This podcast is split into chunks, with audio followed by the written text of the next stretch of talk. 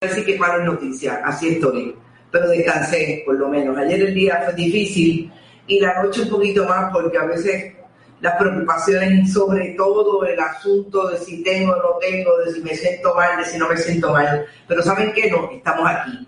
Noticias con café desde Buen Vecino Café. Y por ahí le tenemos buenas noticias pronto, que vamos a tener un evento de recaudación de fondos aquí en Buen Vecino Café, en un brunch, para que usted venga, la pase bien, conozca el Buen Vecino Café, pero también nos conozca de primera mano lo que hacemos en Bonita Radio. Desde el esfuerzo de recaudación de fondos, la Fundación Periodismo Siglo XXI. En esa estamos. Gente, la semana nos dejó con un eh, sabor a que la campaña política arrecia.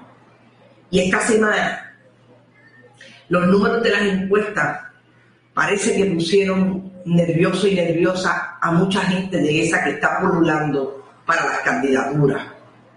Sobre todo se enardecen las redes de comunicación y las redes sociales, el Facebook, el Twitter. La, la estrategia del periódico El Nuevo Día de traer una encuesta que la trae por diferentes entregas a nivel digital y después la publica en papel. Me parece que ese segundo esfuerzo que quieren darle, ese otro impulso que quieren darle al periódico en papel, pero empieza la discusión, sobre todo en las redes sociales, en eh, un día antes, 24 horas antes, 12 horas antes de que lo publiquen en el papel.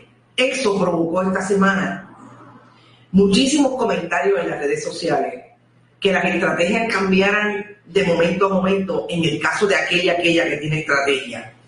Y eso me parece interesante en el nuevo escenario hacia las elecciones 2020.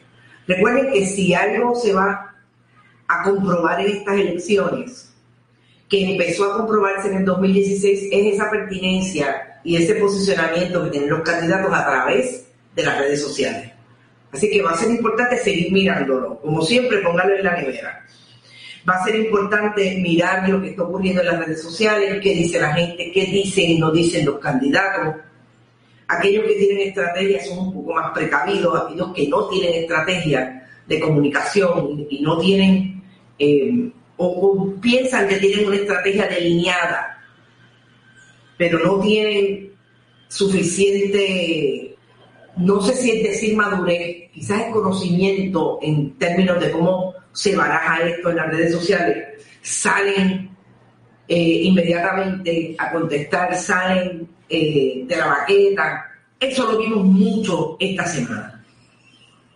Y hoy el nuevo día insiste en su nota, en papel, en el engrandecimiento del Partido Nuevo Progresista frente al otro partido de mayoría, que es el Partido Popular Democrático, que sabemos tiene un problema de una base que se le está yendo por diferentes razones.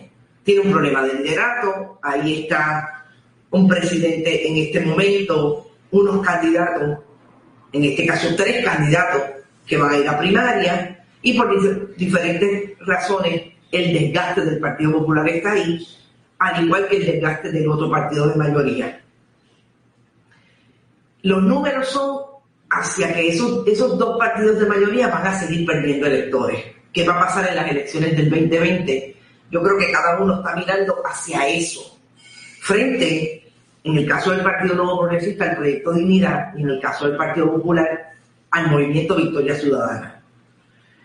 Así que ahí estamos. Pero ¿qué me parece importante que no se detiene a pensar ni a discutir, por lo menos en las redes, de esos números que traen el nuevo día, pero sobre todo las preguntas que se le hizo a esa muestra de mil personas, dicen ellos que a través de toda la isla.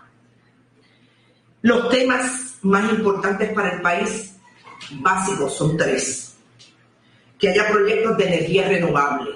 Eso es la sustitución del petróleo para llevar energía al país.